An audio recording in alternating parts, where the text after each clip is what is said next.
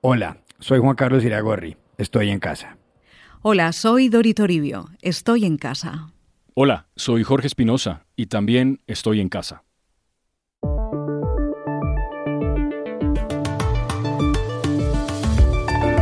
El coronavirus aterra al mundo. Al momento de grabar este podcast hay ya 10.000 muertos y 245.000 infectados. Ahora que usted nos está oyendo, hay más. Esa cantidad se incrementa minuto a minuto. Italia se ha convertido en el país con más víctimas mortales. Ha superado las 3.400, con lo cual ha sobrepasado a China. En Bérgamo, en la Lombardía, camiones militares han transportado a los muertos hasta los sitios de cremación, sin ceremonia fúnebre. Y en América Latina, de Monterrey a Santiago de Chile y de Managua a Sao Paulo, crece la alarma. Y mientras el gobierno de Donald Trump en Estados Unidos quiere inyectarle a la economía un billón de dólares, es decir, un millón de millones, y los países de la Unión Europea abocados a una recesión aprueban medidas de estímulo fiscal, las autoridades le piden a la gente en todas partes que no salga a la calle, que cumpla una cuarentena. Por eso Dori Toribio está en este instante en su casa en Washington, D.C., a 10 cuadras de la Casa Blanca. Jorge Espinosa en la suya en Cajicá, al norte de Bogotá y yo en la capital colombiana, en un estudio alquilado, pues no puedo regresar a la mía a Madrid. Así que bienvenidos a este episodio especial del Washington Post. Es viernes 20 de marzo y esto es todo lo que usted en estos tiempos de encierro debería saber hoy.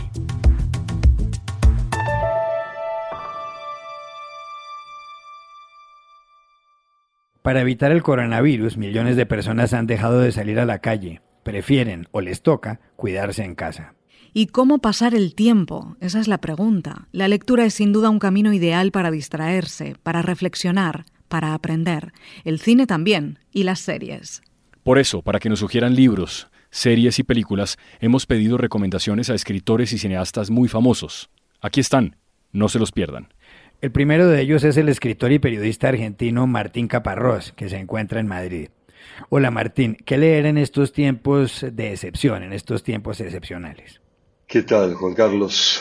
Sí, efectivamente, son como tiempos extraordinarios en los que uno puede aprovechar, entre otras cosas, para leer lo extraordinario, lo que no leería comúnmente.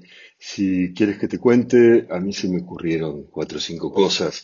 Por ejemplo, G, para empezar. G es una novela de John Berger, el gran crítico y narrador inglés, publicada a fines de los años 60 que eh, a mí me abrió un mundo y creo que no he dejado de copiarla desde entonces. Entonces cada tanto le rindo el homenaje de decirlo. Prueben, intenten, es algo muy extraño, se llama G, G punto. Está tanto en inglés como en castellano. Y para seguir con las letras, con las solas letras, se me ocurría M, que también se llama M punto, con un subtítulo que dice El hijo del siglo. Es una novela que acaba de salir en castellano de Antonio Scurati, un italiano, y es un intento bastante interesante de eh, armar una narración novelística eh, toda basada en hechos comprobados para contar eh, los primeros años del ascenso de Mussolini al poder en Italia. Está muy bien hecha y es una propuesta que vale la pena, eh, en fin, mirar a ver qué tal. Y ya que pasamos de la novela sin ficción a la, eh, a la, a la, sin ficción, a la no ficción eh, absoluta, habría que hablar de alguna crónica, evidentemente, pero se habla demasiado de crónicas. ¿Por qué no pensamos en crónicas en serio? La crónica en serio, por ejemplo, los naufragios de Álvaro Núñez Cabeza de Vaca, donde este conquistador español cuenta cómo se perdió eh, después de desembarcar en la Florida y se pasó seis o siete años errando entre eh, las eh, poblaciones establecidas entonces de, de, indios en Nuevo México y por allí. Fascinante, quiero decir, uno de los mejores libros que se han escrito en castellano, así de, así de bruto. Si en vez de eso se quieren meter en algo como de puro vicio, para mí eh, esa cosa adolescente, digamos, de leer y leer y leer y no parar de leer, una opción, entre otras, son las, no sé qué serán, 10, 15, 20 novelitas que escribió el eh, italiano Eh, ah, ¿Cómo se llamaba el italiano? Ahora me olvidé. Andrea Camilleri, ¿cómo me voy a olvidar de Andrea Camilleri? Que armó este inspector Montalbano, homenajeando a Vázquez Montalbano, aquel escritor español, eh, que vive en Sicilia y ahí resuelve casos y ahí te pone en situaciones que en general te emocionan. Es curioso, pero sí, te emocionan. Eh, y finalmente, si alguien quiere entregarse al puro disfrute, Borges, todo Borges, cualquier cosa de Borges. Perdonen, me he extendido un poco mucho. Saludos y buena lectura. Hasta pronto. Borges, todo Borges, cualquier cosa de Borges. Gracias, Martín Caparrós. Y ahora tenemos también desde Madrid a la escritora y periodista española Rosa Montero. Hola Rosa, ¿qué vale la pena leer en estos días? Hola querido Juan Carlos, eh, muchas gracias. Encantada de participar en este podcast. Pues mira, os voy a recomendar libros de mujeres, ya ves. El primero, eh, Kentucky's, de la argentina Samantha Schweblin. La verdad es que es un libro fantástico, eh, una historia contemporánea eh, casi de ciencia ficción, digamos, pero tremendamente realista.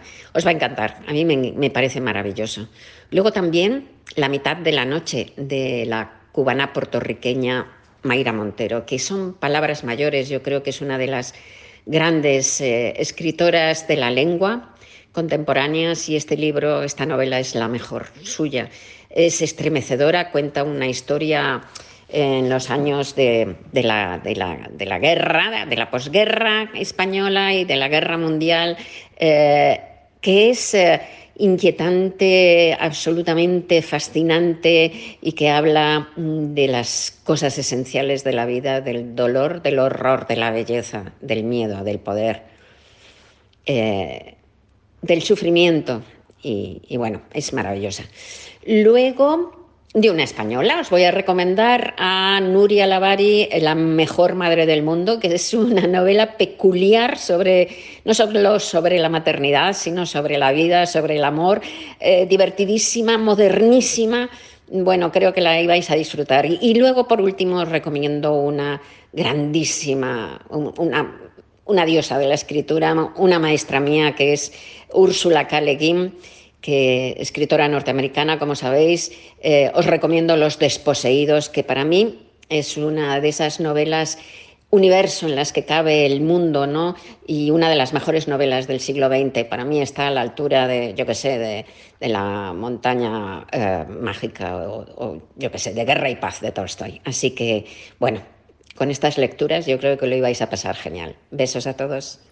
Gracias, Rosa Montero, desde la capital de España.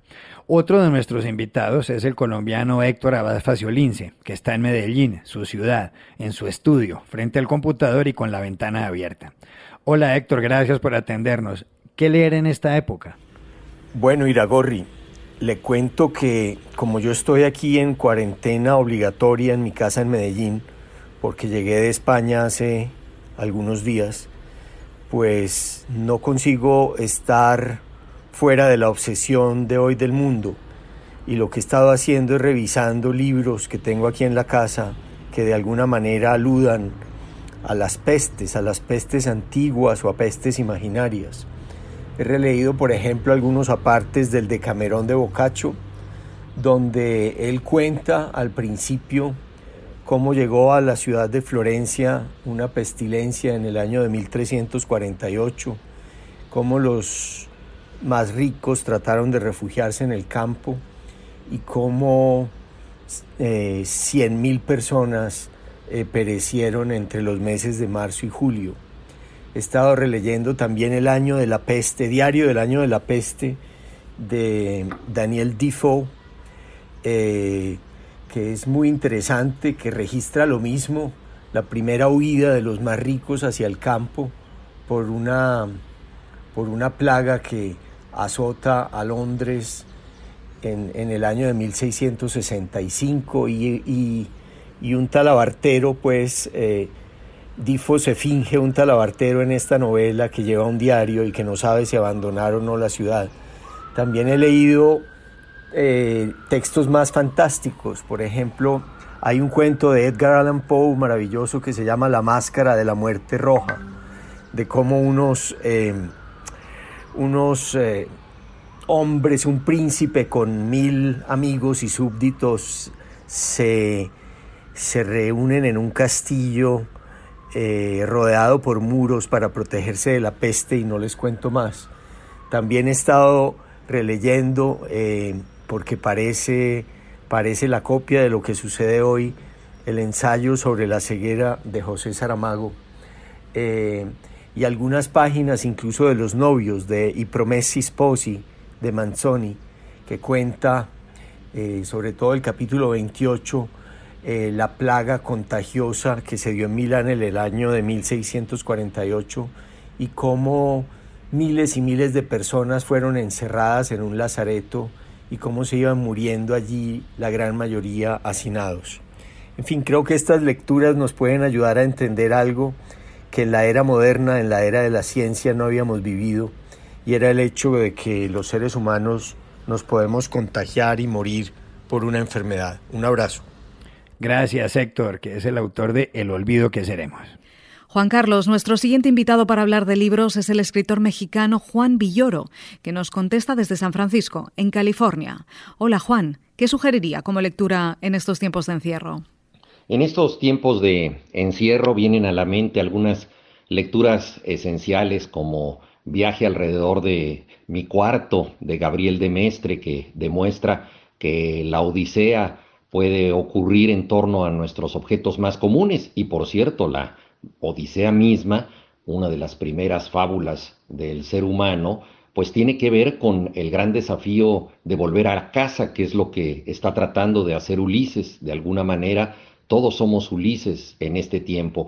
Y hay grandes obras que tienen que ver con epidemias, como el Diario de la Peste de Daniel Defoe, que él vivió de niño esa epidemia y la recuperó años después con una fuerza tan grande y atractiva como la que desplegó en Robinson Crusoe, o por supuesto más cerca de nosotros, El amor en los tiempos del cólera de Gabriel García Márquez o Salón de Belleza de Mario Velatín, que es una metáfora sobre la pandemia del SIDA, y por supuesto también ahí está La peste de Albert Camus, pero yo creo que cualquier obra que nos acerque o nos aleje del tema eh, permite que sobrevivamos en este encierro. Recuerdo Solaris, la novela de Stanislav Lem, el gran escritor de ciencia ficción polaco, en donde un hombre está en el espacio exterior, pero ahí acaricia el talismán más valioso que tiene, que es precisamente la llave de su casa. Ahora que estamos en el encierro, no hay nada tan importante como recordar que esa es la principal meta de la literatura, volver a casa. Ahí está Juan Villoro, que al igual que Héctor Abad recomienda a Daniel Defoe. Pero Juan también quiere recomendar series de televisión o en Internet. ¿Cuáles son? En lo que toca a las series, eh, la que no dejará de ser mi favorita es por supuesto Los Soprano, eh, con el inolvidable James Galdonfini. Es una obra extraordinaria, eh, quizá eh, la, gran dramaturgia del crimen que nos acerca al mismo tiempo a problemas domésticos cercanos que todos nosotros compartimos. Es una obra maestra de las series, pero quizá en este tiempo también conviene ver alguna serie como Chernobyl, por ejemplo, una recreación extraordinaria del caso de la planta nuclear en la Unión Soviética, que revela que los desastres del ser humano eh, son peores que cualquier otra intervención de la naturaleza, pero también revela de manera sorprendente que es el propio ser humano el que puede resolverlos. Hubo criminales en eh, Chernobyl, pero también hubo héroes que pagaron con la vida para que otros más eh, no la perdieran. Es una serie extraordinaria. Y también acabo de ver Maniac, que es una distopía fascinante y que nos revela la posibilidad de estar en muchos lugares al mismo tiempo. Es una serie en donde varias personas se someten a un experimento mental y viajan a lugares eh, insólitos. Es una exploración del cerebro que demuestra también que los grandes viajes son interiores. Entonces, en estos momentos de encierro, pues no hay nada como estimular esa fantasía, la posibilidad de estar en este mundo en el que nos encontramos rodeados de cuatro paredes, pero concibiendo desde aquí otros mundos posibles. Gracias, Juan Villoro, que dicta clases de literatura en la Universidad de Stanford.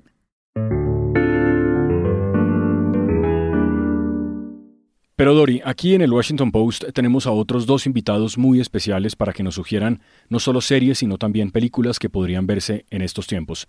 Hemos llamado al muy conocido director de cine mexicano, Arturo Ripstein, y esto nos responde desde Ciudad de México.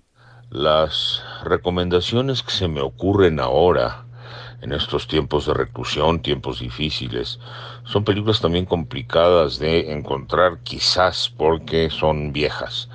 Sin duda, eh, le digo de mis favoritas, sería ver eh, Los Siete Samuráis de Akira Kurosawa, una enorme película que fue determinante para tantísimas cosas y fue tan importante para los cineastas de mi generación. También eh, recuerdo con mucha emoción y mucho gusto La Dulce Vida, gran película de Federico Fellini. Y, eh, y para momentos más dulces, al final de cuentas, estarían un par de películas de Richard Lester que a mí siempre me reconfortan y que son eh, las que hizo con los Beatles, eh, Hard Day's Night y Help. Eso hará, por supuesto, pasar muy, muy gratos momentos de eh, espectador de cine en estos tiempos de dura reclusión, de eh, dificultades, de miedo y por supuesto de esperanzas de eh, que esto finalice pronto y con felicidad. Gracias, Arturo Ripstein, desde México. Y tenemos también desde Madrid a la gran actriz española Emma Suárez. Hola, Emma, un gusto. ¿Qué películas y series nos recomienda? Hola, ¿cómo estáis? Un abrazo desde España. Os digo mis recomendaciones para estos días que podemos aprovechar y ver películas, ver series ver mm, trabajos documentales que, bueno, que están por ahí y que, y que siempre está bien volver a ver. Por ejemplo, entre las películas, ah, bueno, siempre os recomendaré de François Truffaut, Jules et Jim, que es una película de la Nouvelle Vague que a mí siempre me ha gustado muchísimo. Ah, también hay otra que me encanta que es Ascensor al Cadalso con la gran Jean Moreau. Y más actuales, por ejemplo, de las últimas películas que he visto que me han gustado, está Historia de un matrimonio, Roma, de Cuarón. Hay una película española que ganó en San Sebastián eh, el premio especial del jurado, que han dirigido unos vascos, que se llama Andía. Andía en vasco significa grande. Ellos también han dirigido una película que ha tenido mucho éxito este año en los Goya, la trinchera infinita, que también os recomiendo. Luego hay varios documentales que a mí me gustan mucho. Por ejemplo, hay un documental magnífico que se llama Our Planet. También todo esto es en Netflix. Y también hay en HBO, para los que tengáis HBO, eh, The Jinx. Es un documental de Jinx, el gafe, muy interesante. Otra serie que me gusta mucho es The Night Of, Chernobyl, Euforia. Otra serie que se llama Gentleman Jack, todo esto en HBO. Y por último, otro documental en Netflix, Wild Wild Country, Ay, se me ha olvidado recomendaros Criminal, que es una serie que hice yo este año. Y bueno, pues recomendaros algo también en lo que yo haya participado. Si tenéis la oportunidad de ver una película que se llama La próxima piel, de Isaki La Cuesta, que también está en Netflix. Eh, él también ha dirigido Entre dos aguas. Y también os recomiendo, como no, Julieta, de Pedro Almodóvar eh, que también he participado yo. Otra película que podéis ver en la que yo también he trabajado se llama 70 Bin Ladens, que también está en, Netflix. Y a ver, ¿qué más, ¿qué más tengo por aquí? Mm, bueno, pues estas son mis recomendaciones. Espero que, con todo esto estéis entretenidos. Un abrazo, chao. Gracias, Emma Suárez. También recomienda Chernóbil, como lo hace el mexicano Juan Villoro.